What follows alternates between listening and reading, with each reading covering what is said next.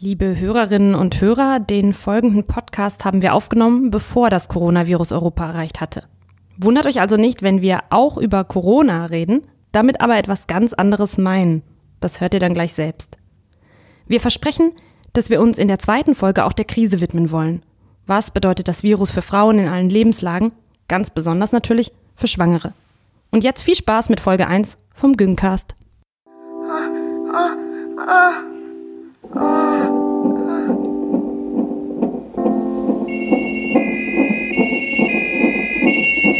Chefin, bitte in OP.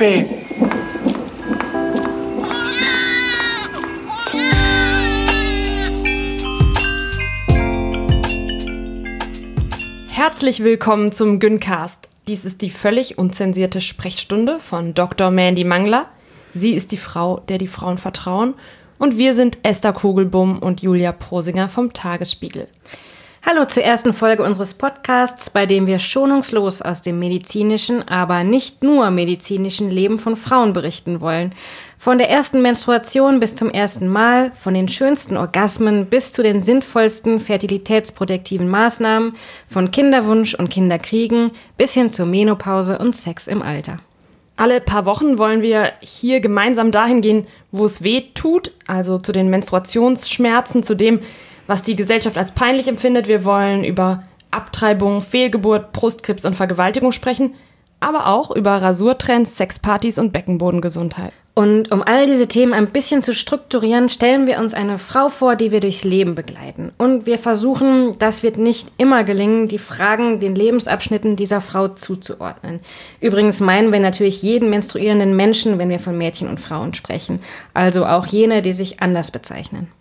Vor gut zwei Jahren saßen wir schon mal zu dritt hier zusammen. Wir haben damals dich, Mandy, interviewt. Heiligabend fiel 2017 nämlich auf einen Sonntag und so haben wir eine ganze Ausgabe unseres Sonntagsmagazins beim Tagesspiegel zum Thema Geburt gemacht. Und wenn man dann in Berlin recherchiert, wer ist die Frauenärztin der Superlative, die jüngste, erfolgreichste, kinderreichste, spannendste, dann landet man ganz schnell bei Dr. Mangler. Also hallo liebe Mandy und vielen Dank, dass du dir die Zeit für uns und unsere Hörerinnen und Hörer nimmst. Ja, hallo und sehr gerne. Ich freue mich. An dieser Stelle vielleicht ein paar Worte zu dir, Mandy. Mandy Mangler ist in Leipzig geboren, in Berlin aufgewachsen. Heute ist sie 43 Jahre alt geworden. Sie ist Chefärztin der Klinik für Gynäkologie und Geburtsmedizin im Auguste Victoria Klinikum in Schöneberg, aus dem wir übrigens senden. Sollte es also hier gleich lospiepen, dann wird sie entweder im OP gebraucht oder von einem ihrer fünf Kinder. Wir sind hier gerade in einem äh, Bereitschaftszimmer einer Kollegin von dir, in das wir uns hier heimlich einnisten durften. äh, wir sind oben im fünften Stock. Hier steht äh, ein, eine Ausziehcouch, ein, ein Klappbett. Hier steht ein Schreibtisch, äh, ein Rechner, wo deine Kollegin manchmal arbeitet. Vorhin hast du uns schon eine Führung durchs Haus gegeben, Mandy, und wir durften ganz viel sehen. Wir mhm. haben verschiedene Kreissäle zum Beispiel gesehen. Einen, in dem du eine deiner Studien durchführst, die Bi-Up-Studie, die besagt, sagt, dass Frauen unter der Geburt nicht liegen sollen, sondern eben vielleicht sogar rumlaufen, stehen, mhm. sich an lustigen bunten Kissen festkrallen. Mhm. Ähm, wir haben gesehen, eine Schleuse zum OP durften wir angucken und wir haben uns äh, Bilder angeguckt von äh, Gebärmutterhalskrebs und dem entsprechenden Untersuchungszimmer. Denn du bist ja Expertin für Gebärmutterhalskrebs. Ja, genau. Ich bin Frauenärztin und gynäkologische Onkologin und ich begleite Frauen sozusagen von der Geburt über das ganze Leben, bis dann eben auch im Alter Erkrankungen auftreten, die zum Beispiel Tumoren sind, gut oder bösartige. Und ich bin spezialisiert auf Gebärmutterhalskrebs. Also ich operiere gerne alle Tumoren raus, also alle Krebssorten. Aber Gebärmutterhalskrebs ist ein bisschen spezialisierter und komplizierter und das kann man zum Beispiel per Roboterchirurgie machen oder auch minimalinvasiv. Da gibt es verschiedene Methoden. Und meine Habilitation habe ich zum Beispiel zur fertilitätserhaltenden Strategie bei Patientinnen mit gynäkologischen Tumoren geschrieben. Und ich lege sehr viel Wert darauf, dass man immer versucht, Organe zu erhalten und nicht gleich alles rausoperiert. Was das alles genau bedeutet, das werden wir in einer der nächsten Folgen noch miteinander besprechen. Wir haben nämlich bei der Vorbereitung zu diesem Podcast gemerkt, wie viele Fragen wir haben. Deswegen wird dieser Podcast auch dauern. Äh, wir haben so viele Fragen. Als wir uns damals, ähm, Julia, auf dieses Interview vorbereitet haben, was wir geführt haben, da haben wir echt erstmal gemerkt, wie wenig wir überhaupt wissen, wie wenig wir über unsere Körper wissen, über die Präparate, die wir uns einschmeißen, über die Tampons, die wir benutzen, all diese Sachen. Wir haben damals Freundinnen, Mütter, Tanten und Schwestern gefragt und festgestellt, die waren nicht viel schlauer als wir. Und die Freunde, Brüder, Väter und Söhne natürlich erst recht nicht. So kam uns damals die Idee für den Podcast. Es hat dann aber zwei Jahre gedauert, bis wir uns hier äh, wieder zusammengefunden haben. Zwei von uns sahen damals nämlich noch ganz anders aus. Du, Mandy, standest kurz vor der Geburt deines fünften Kindes und Esther, du warst gerade schwanger mit deinem dritten Sohn. Bevor wir jetzt einfach gleich anfangen und über diesen unfassbaren Moment sprechen, wenn unsere imaginäre Frau zum ersten Mal ihre Tage bekommt, noch ein ganz kleiner Hinweis. Wir freuen uns total über Feedback von euch, also eure Fragen, eure Geschichten, natürlich auch eure Korrekturen. Und dafür haben wir eine E-Mail-Adresse eingerichtet, an die ihr euch wenden könnt. Und die lautet güncast.tagesspiegel.de und bitte folgt uns auf unserem niegelnagelneuen Instagram-Kanal Güncast. Unsere junge Frau, unsere imaginäre Frau ist jetzt zwölf Jahre alt. Die durchschnittliche Frau in unseren Breitengraden bekommt mit zwölfeinhalb Jahren zum ersten Mal ihre Tage. Die erste Menstruation nennt man übrigens Menarche, das kommt aus dem Griechischen. Men, Monat und Arche, Anfang. Mandy, was passiert zu diesem Zeitpunkt im Körper einer Frau? Ja, das ist ganz interessant, weil wir denken immer ab dem Zeitpunkt der ersten Regelblutung, aber eigentlich passiert da vorher schon ganz viel und die Mädchen verändern sich. Das ist eigentlich ein Zeitraum von mehreren Jahren vor der ersten Regelblutung, dass da Veränderungen auftreten. Aber man merkt es immer erst natürlich durch die Regelblutung so ganz wirklich, dann ist es so evident, ne? dann blutet man. Aber meistens beginnt es schon so mit achteinhalb Jahren zum Teil, dass genitale Haare anfangen zu wachsen. Ja, ähm, mögt ihr das Wort Schamhaare? Ich bevorzuge so genitale Haare zu sagen, weil Schamhaare ist irgendwie so besetzt, aber es handelt sich um die klassischen Schamhaare sozusagen, die dann zwischen dem achteinhalben und zwölftenhalben Lebensjahr wachsen. Wie nennen wir die Haare unter den Armen? ja, wie nennen wir die Haare unter den Armen? Armhaare. Aber Armhaare Achselhaare. sind eher die ha ja, Achselhaare natürlich. Armhaare sind eher die auf dem Unterarm wachsen. Achselhaare mhm. und genitale Haare, mhm. oder? Weil so Schamhaare, das ist auch so ein, was ist das für ein Wort, Schamhaare? Schamhaare ist wie Schamlippen, ist wie Hygieneprodukte. Da sollten wir auch drüber reden, ob wir, ob wir von Hygiene überhaupt sprechen wollen. Ja. Also ich für mich ähm, sag gerne genitale Haare und ähm, die fangen dann also mit 8,5 oder bis 12,5 dann an zu wachsen, also vor der eigentlichen ersten Regelblutung und auch die Brust wächst bei den Mädchen dann so zwischen 9 und 13,5. Und die, diese ganze Pubertätsgeschichte, die ist sowas hoch individuelles. Also die ist ganz einzigartig bei jedem Mädchen und kann eben auch einen ganz anderen, eine ganz andere Dynamik und einen ganz anderen zeitlichen Verlauf haben. Das heißt, man sollte nicht unglücklich sein, wenn man mit 13 noch keine Brust hat, wenn das alles ein bisschen verzögert losgeht. Und auch wenn das bei den Mädchen dann mit 9 anfängt, also relativ früh ist es noch im Rahmen.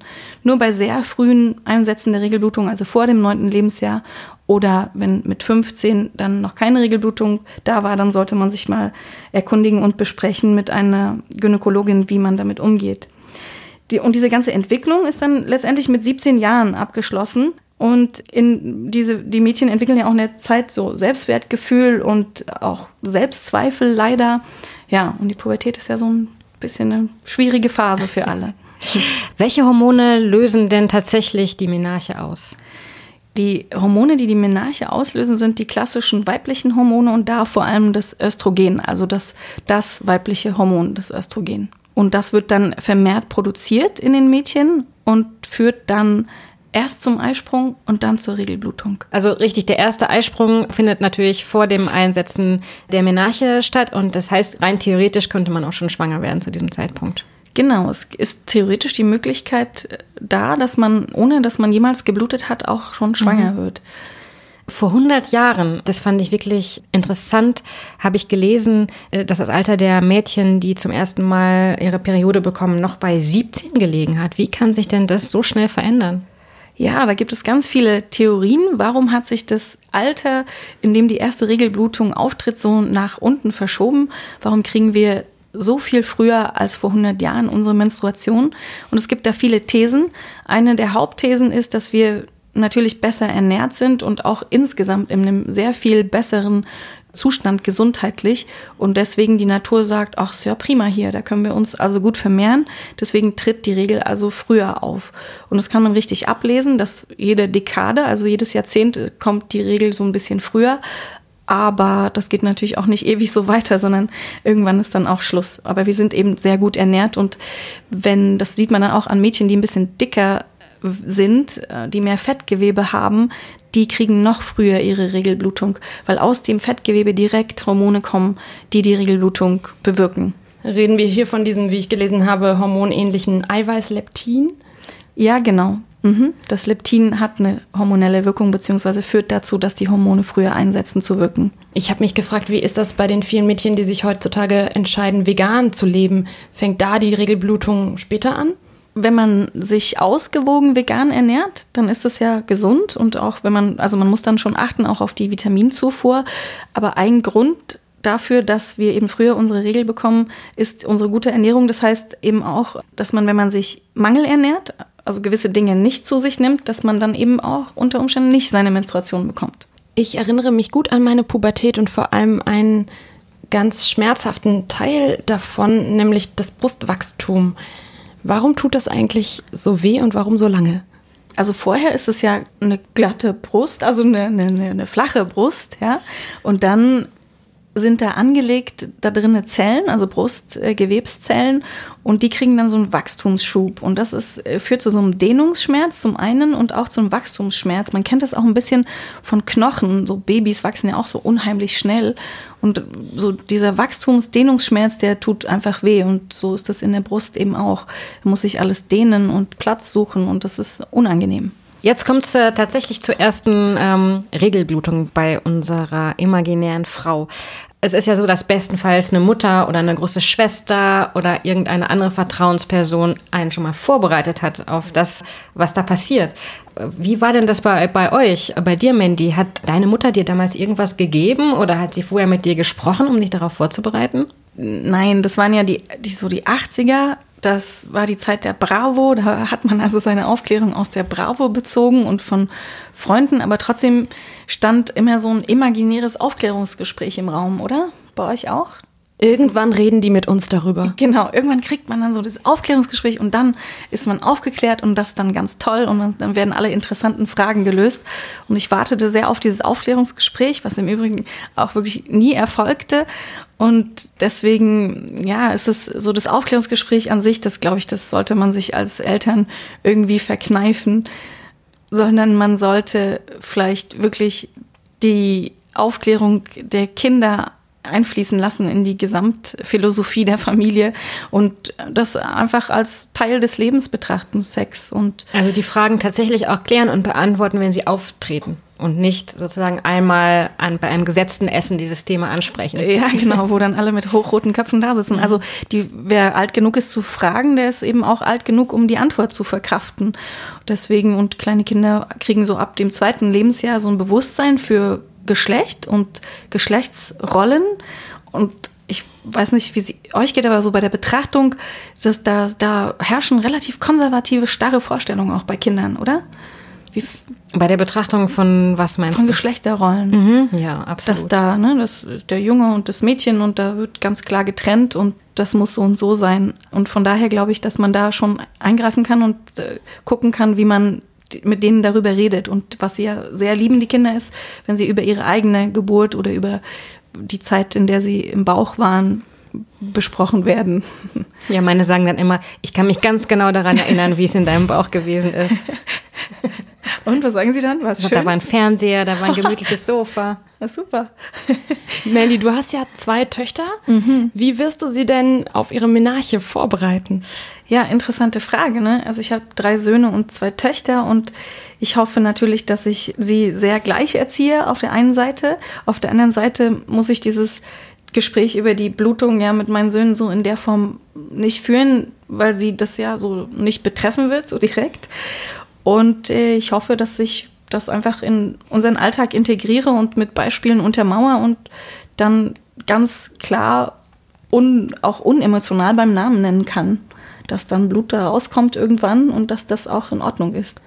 Es gibt ja in manchen Kulturen, beispielsweise in Nepal, aber auch in Südafrika, richtiggehende Menstruationsinitiationsrituale. Ähm, habt ihr in euren Familien, als es dann soweit war, irgendwelche Feierlichkeiten vollzogen? Nein, ich nicht. nee, ich habe auch schade. keine Feierlichkeiten. Ist eigentlich, eigentlich schade. Es wäre ja. eigentlich ein, ein, schöner Moment gewesen, um zu feiern oder zumindest mal einen Kuchen zu essen oder sowas. Ja, äh, nee, meine Mutter hat mir einfach nur eine Packung Always Ultra gegeben. Wir reden auch von den 80er Jahren. Da gab es die gerade und das war gerade das Allercoolste, was man haben kann auf dem, in Anführungsstrichen, Hygieneartikelmarkt. Und mich haben die aber total genervt, weil es gab einfach so viele Aufkleberchen an diesen Dingern und so viel Fritzelkram, den mhm. man beachten musste. Und außerdem, ich weiß nicht, wie, wie es euch geht, aber ich hatte immer panische Angst, dass die Dinger irgendwie verrutschen und überhaupt, dass man irgendetwas sieht. Das war ja meine größte Angst und auch die Angst von meinen Freundinnen damals in der Schule. Ja. Gab es die eigentlich auch in leuchtend? Erinnere ich das richtig, dass es irgendwie so leuchtende Always Ultra gab? Also ich weiß, dass Oder es irgendwann extra schwarze, schwarze, gab, damit die nicht mehr leuchteten. So eine Art Nachtmod Nachtmodus. okay, siehst du, in meiner Erinnerung sind die so. Genau, aber ja, das, das war auch die Gefahr, wenn man natürlich irgendwas farblich komplementärartiges trug, dass es dann einfach durchscheint. Ja. Nicht schön war das nicht. Es gibt dieses wahnsinnig tolle Buch von Franka Frei, das gerade erschienen ist. Äh, die Periode ist politisch, heißt das. Es ist ein Manifest gegen das Menstruationstabu. Und darin beschreibt sie, wie sie ihre erste Regelblutung bekam. Und das war auf einer Wanderung mit ihren Eltern. Sie hat sich dann hinter einen Baum zurückgezogen. Die Mutter hat ihr Tampons zugeworfen. Sie hat versucht, das Tampon zum ersten Mal einzuführen. Und ähm, mhm. das saß dann natürlich nicht tief genug und sie hatte den Rest der Wanderung Schmerzen. Mhm. Habt ihr von eurer Mutter Hilfestellung bekommen beim Einführen des ersten Tampons? Also ich erinnere mich daran nicht so richtig. Nö. Also wenn, dann hat mir vielleicht die Bravo geholfen. mir Mutter hat auch die Bravo geholfen. Ich habe die Bravo auch äh, in einem Maisfeld gelesen. Ich komme ja vom Land und da habe ich mich wirklich geschämt, Antworten zu, zu suchen auf all diese Fragen, die ich hatte und bin dann tatsächlich mit dieser Zeitschrift ganz tief hinein in ein Maisfeld gegangen, um es da zu lesen, damit mich keiner sieht. Komisch, oder? Aber heißt es, dass wir sozusagen so aufgewachsen sind, dass keiner mit uns richtig über Sexualität und, und das Erwachsenwerden gesprochen hat? Ich weiß nur, dass meine Eltern alles getan haben, um dieses Aufklärungsgespräch irgendwie zu vermeiden. Sie haben dann eines Tages, ich nehme an, sie waren es, ich weiß es bis heute nicht, ein äh, Buch ganz beiläufig im Regal liegen lassen, Peter, Ida und Minimum, ein, ein harmloses Aufklärungsbuch, in dem man erfährt, was passiert, wenn die Eltern sich ganz, ganz, ganz lieb haben. Meine Schwester und ich haben das dann irgendwann gefunden, aber uns nie getraut nachzufragen, denn wenn man gar nicht von der Existenz von etwas weiß, dann fragt man äh, ja auch nicht weiter nach. Außerdem merkten wir, dass es irgendwie schambehaftet war bei uns in der Familie. Es gab dann diesen denkwürdigen Augenblick auf einer Autoraststätte ähm, auf dem Weg in den Skiurlaub. Meine Schwester und ich waren mit meinem Vater unterwegs und waren auf der Toilette, sind zurückgekehrt und hatten zum ersten Mal diese kleinen Papierbeutelchen für die Hygieneprodukte wahrgenommen. Wir fragten dann in der kinderüblichen Lautstärke meinen Vater, was es damit auf sich hat. Wir waren wahrscheinlich acht oder neun und hatten offensichtlich noch nie mitbekommen, dass meine Mutter menstruierte. Ähm, und fragten ihn, er lief dann ziemlich rot an und äh, antwortete mit gedämpfter Stimme, dass doch, äh, dass wir doch sicher wüssten, dass die Frau einmal im Monat ein Ei verliert. Wo ist mein Ei? Und äh, das würde sich dann im Blut zeigen und äh, da gibt es dann solche Produkte dafür. Ähm, und so wurden wir auf der Tankstelle aufgeklärt. Ja. Und wart ihr Super. da geschockt eigentlich? Nein, ich glaube, wir waren äh, peinlich berührt davon, dass es meinem Vater so unangenehm war. Ja, interessant. Also interessant, wie, wie wenig das eigentlich Teil unseres Alltags gewesen ist.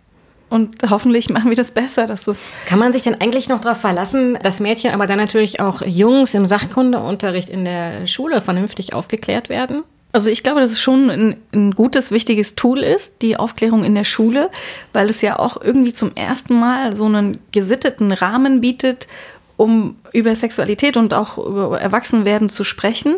Und dann ist jemand Koordinierendes dabei, die Biologielehrerin zum Beispiel und kann dann eben auch so ein bisschen unemotional außerhalb der Familie diese Fragen beantworten. Und das ist bestimmt gut, obwohl es immer natürlich auch mit sehr viel Gekicher einhergeht. Wobei, wir hatten gerade beim Tagesspiegel eine Schülerpraktikantin und wenn wir das richtig verstanden haben, wird das auch heute noch getrennt gemacht. Also die Jungs in den einen Raum, die Mädchen in den anderen, weil da ja ganz unterschiedliche Sachen zu erzählen sind. Hui. Also das hängt bestimmt von der Schule ab. Es war bei meinen Söhnen jetzt noch nicht so. Und das ist auch schwierig, oder? Wenn man das so teilt und sagt, also den anderen erzählen wir was anderes und das hört ihr jetzt nicht und dann wisst ihr das nicht, oder? Ich bin auch total hin und her gerissen, wie ich das finden soll. Ich weiß, vielleicht hätte ich das als Schülerin besser gefunden, aber heute als Erwachsene und als Mutter finde ich es, glaube ich, nicht so toll. Da ja. denke ich mir, wieso soll ich denn nicht ähm, verstehen, wie es der Gegenseite, sage ich jetzt mal, ja. geht? Ja, wieso soll ich denn als Junge nicht erfahren, wie wichtig Menstruationsprodukte ja. sind oder wie der Zyklus funktioniert? Das ist eigentlich Quatsch. Wissen eure Kinder denn heute, was Menstruation ist oder dass ihr gerade menstruiert? Zum Teil ja. Also sie wissen, was Menstruation ist. Ob ich menstruiere, nicht unbedingt. Es sei denn, ähm, also so als Mutter hat man wenig Intimsphäre im Bad, deswegen kann, es, ähm, kann das auch immer mal vorkommen. Und ich finde es auch ganz wichtig irgendwie, dass man so gegengeschlechtlich auch weiß, was los ist, weil man ja da so auch die Kompetenz mit im Umgang mit dem eigenen Körper lernt und auch dann wiederum eine gute, einen guten Umgang mit den anderen Körpern mit denen man ja dann irgendwann zwangsläufig im Rahmen der Sexualität umgeht. Richtig. Und außerdem kann man mit Tamponschachteln hervorragend basteln, also Züge, ja. Man kann aus ähm, diesen neuartigen Flügeltampons kann man hervorragende Geister basteln für Halloween. Also das ist eigentlich Teil unserer Bastelstrategie auch Also Die Menstruation, wenn die nicht wäre, wäre es ein wenig ärmer bei uns. Für alle Männer, die das nicht so genau wissen, heutzutage haben Tampons manchmal diese Flügelchen, die sich nachts, vor allem für nachts, wenn die Tampons besonders lange in der Vagina bleiben sollen, ähm, die sich dann auffächern und die Blutung aufnehmen. Sollen. Sollen. genau, Tampons können wir auch super äh, mit Wasser sich vollsaugen lassen und dann so, als um dem Bode eine rüberzuziehen, kann man die auch gut benutzen. Wenn sie dann voll, ne, so mit so einem Bändchen dran, dann kannst du das so rumschwingen und dann durch die Gegend werfen. Das macht auch Spaß. Mandy, was ist denn dran an dieser Legende, dass man vielleicht erst Sex gehabt haben sollte und dann ein Tampon einführen aus Angst, dass das Jungfernhäutchen, ich glaube auch ein schwieriger Begriff, dann reißen könnte? Ja, da haben wir schon, haben wir schon zwei, zwei schwierige oder zwei interessante Begriffe heute. Schamhaare und Jungfernhäutchen. Jungfernhäutchen ist ähm, wirklich ein, also lohnt sich nochmal genauer hinzugucken zum Jungfernhäutchen. Das heißt ja auch Hymen, ja, also Jungfernhäutchen Hymen. Und manche stellen sich das dann so vor wie so eine Haut, die so den Eingang überzieht. Also so, weiß ich nicht, wie so eine Frischhaltefolie, die irgendwo drüber ist, ja. Aber das ist es nicht. Und deswegen finde ich ganz spannend, der schwedische Sprachrat hat sich damit beschäftigt und ein anderes Wort für Jungfernhäutchen definiert. Und zwar in Schweden gibt es einen Reichsverbund für sexuelle Aufklärung und der hat sich also ganz intensiv mit diesem Jungfernhäutchen beschäftigt und dann gesagt, dass es wird vollkommen anders dargestellt, als es ist und es ist keine Haut, das ist wie so eine vaginale Corona und hat auch diesen Begriff vaginale Corona, also vaginale Krone, als Wort des Jahres offiziell 2009 etabliert und aufgenommen. Und rein aus meiner frauenärztlichen Sicht ist es richtig, weil das Jungfernhäutchen, das gibt es nicht. Es ist wirklich, sind Schleimhautfalten, die wie eine Krone, so ringförmig am Eingang der Vagina zusammentreffen und bei jedem anders aussehen, extrem individuell verschieden und sowieso offen. Also ist sowieso offen. Also ein Tampon passt da auf jeden Fall durch. Und deswegen finde ich das Wort vaginale Corona einen extrem guten Ersatz für das Wort Jungfernhäutchen, weil es einfach die Situation viel besser wiedergibt. Ne? Dieses Häutchen ist eine Illusion. Das ist was, was unter anderem, muss man auch sagen, letztendlich uns Frauen geißelt und auch viele Frauen, die nicht in unseren Kulturkreisen leben, geißelt und äh, patriarchalische Systeme aufrechterhält. Es gibt Gesellschaften, da gab es noch vor kurzem öffentliche Jungfräulichkeitstests, ja, zum Beispiel in Jordanien. Da wurde geguckt, ist dieses Jungfernhäutchen noch da? Oder allein dieses nach der ersten Nacht das Raushängen. Also 50 Prozent der Frauen bluten in der ersten Nacht nicht und mindestens 50 Prozent, ja, also eher weniger bluten. Und wenn die bluten, bluten die sicherlich nicht aus diesem kleinen, aus dieser kleinen vaginalen Corona, die vielleicht einreißen kann, sondern sie bluten unter anderem, weil Sex dann zu Verletzungen führt im Genitalbereich und man daraus blutet. Also aus dieser kleinen vaginalen Corona kann man nicht so bluten, dass es einen schönen Fleck, oder ganz selten kann man so bluten, dass es einen schönen Fleck auf dem Laken gibt. Und das kommt auch ein bisschen aus der Zeit, wo ältere Männer mit jungen Mädchen verheiratet wurden. Da hat es natürlich geblutet, weil es war eine schmerzhafte, unangenehme Angelegenheit, diese erste Nacht. Und so hat sich das so ein bisschen durch die Zeit gezogen, dass man dann einen Blutfleck auf dem Laken erwartet und in manchen Kulturen raushängen muss aus dem Fenster. Ganz ähm, eine schreckliche Vorstellung für mich. Und, Warst äh, du denn schon mal damit äh, konfrontiert in deinem Leben als Gynäkologin, dass jemand kam und das wieder hergestellt haben wollte, dieses ja. Hymen? Also es gibt ja einerseits, andererseits, einerseits das Loslassen von diesen starren Ideen wie Jungfernhäutchen und Jungfräulichkeit und andererseits dann aber wieder das Hinwenden so, so zu Konventionen. Und deswegen kommen natürlich viele und möchten ihr Jungfernhäutchen wieder rekonstruiert haben. Letztendlich, was man auch nochmal sagen muss zum Jungfernhäutchen, ist ja, ich definiere sozusagen die Entjungferung mit vaginalem Geschlechtsverkehr. Und das finde ich auch so eine ganz bizarre Idee letztendlich, weil das heißt, ich werde dann also entjungfert durch eine Penetration. Oh, es klingelt, Entschuldigung. Geh ruhig ran, Mandy. Äh, ja, Entschuldigung. Ja? Ah, stimmt. Fragen Sie mal, wie lange sie noch Zeit hat. Super, danke. Das war jetzt der Fall, du musst los zu einer OP? Nee, Entschuldigung, das ist jetzt eine Bewerberin. Ich versuche gerade, ich, ich suche gerade eine Fachärztin und da ist jetzt eine Bewerberin, aber das ist, ich kenne sie schon, deswegen ist es nicht ganz so schlimm. Aber was ich eigentlich sagen wollte, ist, dass man definiert, ob jemand noch Jungfrau ist, dass es danach geht, ob er vaginal oder ob sie vaginal penetriert wurde. Und das finde ich so, so eine bizarre Idee irgendwie, oder? Wann war dein erstes Mal? Und da redet man eigentlich immer über vaginale Penetration. Und das mag ja aber, das erste Mal Sex ist ja vielleicht für jeden was anderes. Also mein erstes Mal vaginale Penetration ist zum Beispiel nicht das gleiche Datum wie mein erstes Mal Sex. Das sind zwei unterschiedliche Daten und so geht es, glaube ich, ganz vielen. Aber gesellschaftlich ist so verankert, dass das erste Mal die vaginale Penetration ist. Und es liegt auch am Jungfernhäutchen und dieser Rolle, die das Jungfernhäutchen hat. Wir versprechen, dass wir dazu noch mal eine ganze eigene Folge machen zu dem ersten Mal und dem Jungfernhäutchen. Was ich nur so merkwürdig finde, es gibt praktisch zweierlei Blut. Also einmal das Menstruationsblut, das Männer oder die Gesellschaft als eklig empfinden und dann das andere Blut, das Männer verursachen, wenn sie durch das Jungfernhäutchen durchstoßen. Und das ist dann ein, ein heiliges, ein gutes Blut. Äh, Im Prinzip wird mit zweierlei Blut gemessen. Es gibt auf der einen Seite ähm, das eklige Blut und dann das Blut, was unter Beweis stellt, dass ich eine in Anführungsstrichen Jungfrau entjungfert habe. Ja, das ist eine weitere Geißel der Frau. Weitere, weitere ja, weitere Unterdrückungsmaßnahme. Und interessanterweise kann man von außen gar nicht sehen, ob jemand schon mal vaginalen Geschlechtsverkehr hatte oder nicht. Diese vaginale Corona, die ist so individuell verschieden, dass man das daran nicht ablesen kann, wie, wie groß oder wie überhäutet dieser Teil der Vagina ist. Mandy, wann ist eigentlich der richtige Moment für junge Mädchen zum ersten Mal zum Frauenarzt, also zu Leuten wie dir, zu kommen?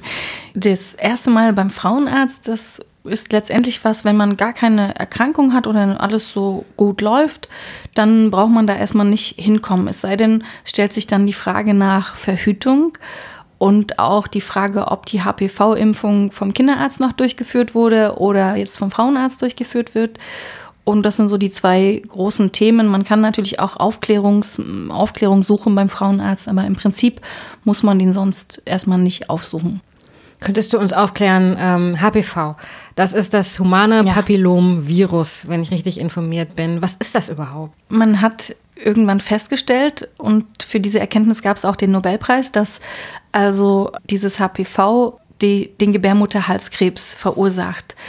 Und es gibt seitdem ganz viele andere Bakterien und Viren, die man gefunden hat, die auch andere Krebssorten verursachen. Zum Beispiel im Magen ist ein Bakterium, was da Unheil treibt und Magenkrebs macht. Und bei uns Frauen ist es eben das humane Papillomvirus, was sich da extrem gerne im Gebärmutterhals festsetzt, in dem Schleim, den wir dort haben. Und da sitzt es dort und geht dann in die Zellen rein und macht diese Zellen so kaputt, dass sie irgendwann Krebs produzieren.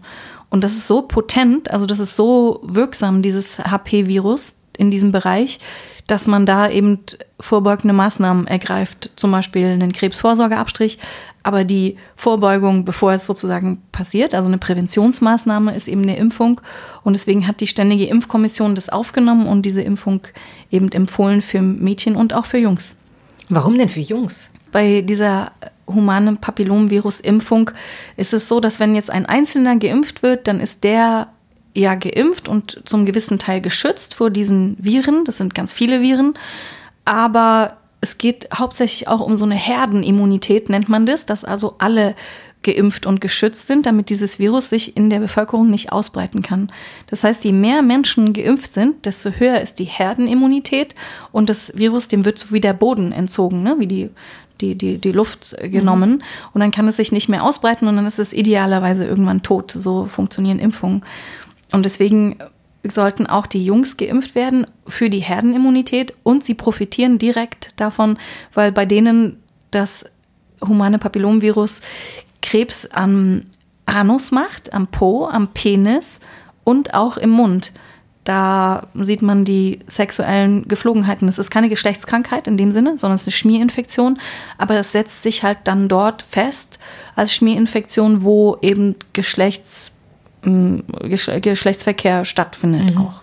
Und was ist das richtige Alter, um die Kinder gegen HPV impfen zu lassen bei Jungs und bei Mädchen? Man kann beide schon mit neun impfen und man sollte auch so früh wie möglich impfen. Wenn man sich für die Impfung entscheidet und das ist jedem zu empfehlen, dann kann man die Kinder schon ab dem neunten Lebensjahr impfen. Mhm. Und die Kassen übernehmen das, oder? Ja, die Kassen ja. übernehmen das, mhm. genau. Man sollte sie so früh impfen, weil sie dann definitiv noch nie mit anderen Geschlechtsteilen in Berührung gekommen sind? Sie sind dann, sie entwickeln dann, wenn man die Kinder früh impft, dann entwickeln sie eine bessere Immunität. Sie sind unter Umständen mit diesem humanen Papillomvirus schon in Kontakt gekommen, aber der hat sich an ihrem Körper nicht in der Form und an den Orten festgesetzt, wo er wirklich gefährlich ist. Aber wir brauchen uns keine Illusion zu machen. Also egal, wie wir uns schützen, wenn wir uns jetzt immer zu Kondome anziehen und äh, nur mit Kondomsex haben, was ja sowieso sehr empfehlenswert ist, dann ist es trotzdem so, dass, der, dass wir den HP-Virus bekommen können und wir alle hatten den schon. Ja, also alle sind dem irgendwann ausgesetzt gewesen. Und deswegen ist es was, was sehr ubiquitär vorkommt, also was überall vorkommt und wo man sich fast nicht schützen kann. Nur bei manchen ist es eben gemein, da bleibt der im Körper. Das ist auch ein bisschen genetisch bedingt und immunologisch. Also er bleibt dann im Körper und kann dann eben zu Krebs führen. Aber das ist Gott sei Dank sehr selten. Also er bleibt im Körper der Frauen nur bei einer von 100 Frauen. Okay, und was, ähm, was, was macht der Gynäkologe, die Gynäkologin tatsächlich, wenn ein junges Mädchen zum ersten Mal zum Arzt geht? Weil es gibt ja immer diesen Stuhl, ja, dieser Stuhl steht dann ja. da rum. Und ich erinnere mich auch, ähm, dass, dass es natürlich furchteinflößend ist, dass man vorher auch mit Freundinnen darüber spricht und sagt, oh Mann, dann muss man sich halt untenrum frei machen mhm. und muss sich auf dieses Ding legen und dann wird irgendwas in einen reingesteckt, was mhm. man vielleicht irgendwie kalt ist, was kalt ist oder was, was unangenehm ist. Wie gehst du damit um oder was weißt du von Kolleginnen und Kollegen, wie die damit umgehen? Ähm, wenn tatsächlich junge Mädchen kommen, um sich zum ersten Mal untersuchen zu lassen? Es ist eine Situation, die ein großes Einfühlungsvermögen erfordert mhm. an, an die Frauenärztin oder den Frauenarzt. Idealerweise bringt die kleine Patientin jemanden mit, Freund, Freundin, Eltern, Geschwister, irgendjemanden als Support, das ist immer gut und so, dass man nicht so ganz alleine ist. Und dann ist es eben eine Situation, die auch ein bisschen davon abhängt, was jetzt die, Ziel, die Erwartung ist an dieses Gespräch. Und wenn es jetzt um eine allgemeine Situation geht, wo nicht viel Krankhaftes im Raum steht, dann muss man nicht auf diesen Stuhl. Und auf diesen Stuhl muss man sowieso extrem selten so früh. Man kann alle Untersuchungen eigentlich auch vom Bauch aus durchführen. Also, dass man jetzt zum ersten Mal zur Gynäkologin kommt und dann gleich die Spekula, also das sind ja diese Untersuchungsinstrumente, rausgeholt werden, das, das wäre ungewöhnlich. Weil man eigentlich sehr viele Sachen gerade bei jungen, schlanken Mädchen durch den Bauch diagnostizieren kann, falls man überhaupt was diagnostizieren muss. So dass es sich eigentlich beim ersten Frauenarztbesuch um so ein Gespräch handelt, um die Situation so ein bisschen abklopfen, wo sind die Bedürfnisse der, des jungen Mädchens, was fehlt ihm, was möchte es, was hat es für Erwartungen und dann kann man gucken, wie man damit umgeht. Mandy, wie hast du eigentlich deinen Berufswunsch entwickelt? Also wieso bist du überhaupt Gynäkologin geworden? Ich bin äh, Frauenärztin, weil ich das ganz toll finde, weil ich Frauen ganz toll finde und zwar jetzt nicht nur medizinisch, sondern auch gesellschaftspolitisch. Und dafür war es dann irgendwie, dann war es in mir ganz klar, dass ich Frauenärztin bin, so, ne, wie man so entdeckt, was man so ist. Und dann denke ich, okay, ich bin Frauenärztin, ist schön. Und ich mag auch Frauen als Patienten lieber, muss ich sagen. Im Studium und äh, so in Teilen meiner Ausbildung hatte ich natürlich auch mit Männern zu tun und ich mag Männer, nichts gegen Männer. Aber sagen wir mal, so, so zum Beispiel, was dir mit einer Frau nicht so passiert ist, du kommst in so ein Zimmer und machst Visite und der Patient sagt, äh, na, Frau Doktor, unruhige Nacht gehabt. und ich, ich war da schon immer so ein bisschen empfindlich, weil ähm, also für diese Macht-Rollenverhältnisse, das hat mich schon immer, da war ich sehr, sehr rezeptiv. Und ich wollte das nicht. Und deswegen ist es natürlich und es ist aber auch für mich als Frau viel leichter nachzuvollziehen, was Frauen haben, was sie für Bedürfnisse haben, was für Erkrankungen. Ähm, ein Teil davon kann ich direkt aus mir selber ableiten. Ja, also so, das ist mir sehr viel näher alles.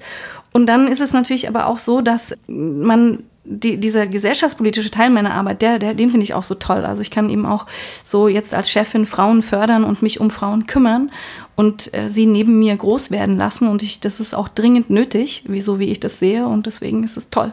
Also es gibt super wenig äh, Frauen in deiner Position vergleichbar in Deutschland, ne?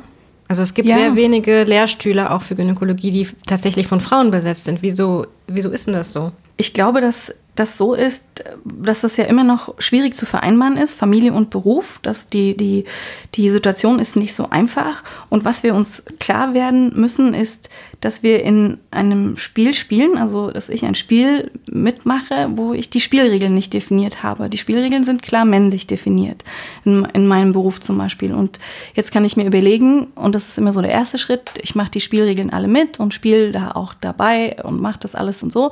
Und dann als zweiten Schritt kann ich mir überlegen, wie kann ich denn diese Spielregeln ändern, weil die Akteure sind jetzt anders, ne? Die, die Spieler sind jetzt anders. Wir haben früher keinen Frauenanteil in den Führungsebenen gehabt oder einen sehr geringen und jetzt wird der immer größer, das heißt, die Akteure ändern sich, so müssen sich auch die Spielregeln ändern und das kann ich nur empfehlen, dass man das immer hinterfragt, dass man nicht sagt, okay, ich spiele das Spiel mit und ich mache das alles genauso wie die Männer. Nein, ich mache das anders als die Männer. Ich mache das nicht besser, nicht schlechter, ich mache es anders und deswegen müssen wir auch die Spielregeln ändern. Ich weiß, dass als ich zum ersten Mal zum Frauenarzt gegangen bin in meiner Kleinstadt in Süddeutschland, es praktisch keine Frauen gab die Gynäkologinnen waren, sondern ich die Auswahl hatte zwischen drei, vier älteren Herren in meinem Kiez. Hat sich das inzwischen geändert? Ja, die zum Beispiel in Berlin gibt es so knapp so 500 Frauenärzte niedergelassen, also mit Praxis. Und da ist ein sehr, sehr hoher Frauenanteil dabei. Ich weiß noch, dass ich dachte, da musst du jetzt durch. Das ja, genau. ist eben ein Arzt und ein Arzt ja. ist ein Mann. Und das ist 20 Jahre her erst. Hm. Mhm. Ja, ja. Genau. Jetzt ähm, lass uns doch mal bitte kurz zurückkommen auf die Menarche, denn äh, Nacht, was nach der Menarche passiert, ist ja, finde ich, auch ganz interessant. Man hat jetzt diese erste oder unsere imaginäre Frau hat jetzt ihre erste Blutung durchlitten, hat sich vielleicht gefreut, wenn sie zu den fünf Prozent der Mädchen gehört, die sich laut Statistik wirklich darüber freuen. Jetzt vergeht ein bisschen Zeit und dann kommt irgendwann die nächste Periode. Nun braucht es ja eine ganze Weile, bis sich dieser Zyklus einpendelt bei jungen Mädchen.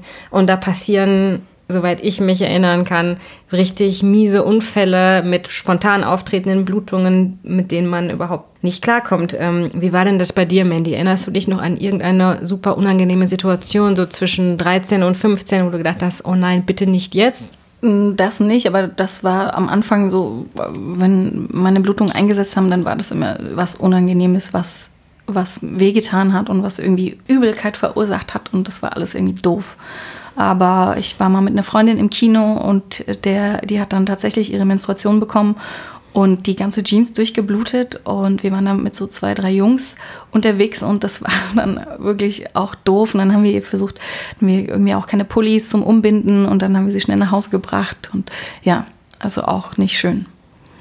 Ich kann mich zwar nicht an meine Menarche erinnern, aber an eine dieser unregelmäßigen ersten Regelblutungen. Es war in einem Sommerurlaub am Gardasee. Wir waren im Vergnügungspark Gardaland und ich saß gerade in der Achterbahn, als ich spürte, jetzt geht es los und zwar total unregelmäßig. Ich glaube, ich hatte die letzte Blutung halt eine Woche davor gehabt oder zwei. Hab dann aber es nicht fertig gebracht, als ich dann von der Achterbahn runter war, meinen Eltern davon zu berichten und habe dann meine Unterhose mit äh, Toilettenpapier als Binde oder einem improvisierten Tampon ausgepolstert. Und ich erinnere mich, dass das einfach wahnsinnig schambehaftet war, Wir haben ja schon darüber geredet, was passiert mit dem Körper einer Frau, wenn sie die Menarche bekommt, aber was passiert denn psychisch, wenn eine Frau zum ersten Mal gesagt bekommt von ihrer Mutter oder Tante, du bist jetzt eine Frau? Die Mädchen, die orientieren sich ganz klar so in ihrer näheren Umgebung und, und, dann eben an ihren Eltern oder anderen Familienmitgliedern und sie orientieren sich da an der Rolle der Frau und gucken sich an, ist das was Positives, was mich da jetzt erwartet oder ist das was Negatives so? Also muss Mama immer nur, keine Ahnung, äh, äh, Dinge machen, die ich eigentlich gar nicht will und die dann jetzt auf mich zukommen oder ist es was selbstbestimmtes, Gutes, was ich mir vorstellen kann für meine Zukunft und so ist das eine ganz klare Identifikation, die dann erfolgt ne? und dann auch ein Selbstzuschreiben einer Rolle. Ja, das ist ja auch wichtig, dass man äh, da seinen eigenen Zugang zu findet, denn immerhin menstruieren wir im Leben bis zu 550 Mal. Ob jetzt aber uneingepegelt oder schon ganz regelmäßig, mit der Menarche ist unsere junge Frau jetzt fruchtbar. Wann sie genau fruchtbar ist, wann sie heiß ist, wann sie völlig erschöpft auf dem Sofa hängt, gibt es überhaupt das prämenstruelle Syndrom oder ist das nur eine Erfindung des Patriarchats, um uns Frauen zu kontrollieren? Um all diese Fragen soll es bei unserer nächsten Folge vom Güncast ja, gehen nee, am ähm, Donnerstag. Moment, Moment, ich habe doch, ich hab euch doch was mitgebracht. Wir haben doch immer ein Mitbringsel am Ende. Ähm, ich zeige euch das mal hier. Oh, bin ich aber gespannt. Was kann das sein? Du ja. bringst jetzt ein Körbchen hier an mit einem genau. OP-Kittel bedeckt. genau, ich hatte nicht so viel Verpackung. Deswegen habe ich es mit einem. Und jeder von euch müsste euch jetzt unter diesem, müsste unter diesem OP-Kittel eine kleine Schachtel rausnehmen. Und das, ja, das ist mein Mitbringsel für euch für heute. Vielen Dank, Mandy. Ich habe auch eins. Genau. Okay, das sind so, so kleine, aha. kleine Kisten. Und ah, ich ja, ahne es, ich ahne es. Was habt ihr? Eine Menstruationstasse. Ja, eine Menstruationstasse. Und äh, ach so, da gehört jetzt noch was dazu. Moment mal, ich muss mal ganz kurz telefonieren. Tasse ist eigentlich nicht so der richtige Ausdruck. Also ich, es sieht eher so aus wie ein Saugnapf, wenn ich ganz ehrlich bin. Ein kleiner Saugnapf. Ähm, Herr Kuberg, können Sie bitte das Zubehör bringen? Danke. Hat auch gar keinen Henkel, diese Tasse. Zubehör, Mandy, jetzt machst du mir so ein bisschen Angst. Deine Tasse, Esther, ist so rosa? Meine Tasse ist rosa. Auf der Verpackung steht, dass sie für junge, dass das eine Menstruationstasse ist äh, für junge Mädchen. Ich glaube, die könnte einfach ein bisschen kleiner und weicher sein als eure Modelle. Womit man sich die Corona nicht zerstößt. Ja. Es hat geklopft. Da ist Herr Kuberg. Er bringt uns jetzt was, was wir dringend brauchen zu unseren Menstruationstassen dazu. Das ist, was ist das denn? Das ist ein Reagenzglas mit roter Flüssigkeit. So, mhm. das kriegt ihr jetzt, Dankeschön, Herr Kuberg, in eure Menstruationstassen geschüttet. rote Flüssigkeit gehört in die Menstruationstasse, ist ganz klar. Und wir ne? werden jetzt sicher gleich erraten dürfen, was es ist. Jetzt oder? wollte ich euch fragen, ob wir anstoßen mit diesen Menstruationstassen, ob wir Blutschwestern sein wollen, weil wir werden diesen Güncast gemeinsam machen und ja, wir werden viel Zeit miteinander verbringen und ich wäre gerne eure Blutschwester. Sehr gerne, Mandy. Ich bin bereit. Cheers, wir stoßen Prost. an. Das macht Cheers kein Geräusch. Auf alle kommenden Tage. Prost. Auf die Blutschwestern, ja? So. Mm, mm, es, ist, es ist ernsthaft Bloody Mary. das ist erraten, sehr gut. Oh, krass. Bloody ah, Mary. Selbst gemacht, Mandy? Ja, selbst gemacht. Was gehört in die Menstruationstasse? Bloody Mary. Sehr gut. Das schmeckt so ein bisschen wie über den Wolken im Flugzeug. Das war sie also, die erste Folge vom Güncast. Vielen Dank fürs Zuhören, sagen Esther Kugelbohm und Julia Prosinger vom Tagesspiegel und Dr. Mandy Mangler vom Auguste Victoria Klinikum in Schöneberg. Wir bedanken uns auch ganz herzlich bei Markus Lücker, der die Produktion für diesen Podcast übernommen hat und freuen uns sehr, wenn ihr euch auch die nächste Folge anhört, bei der es um den Zyklus gehen soll, in zwei Wochen. Bis dahin alles Liebe. Tschüss.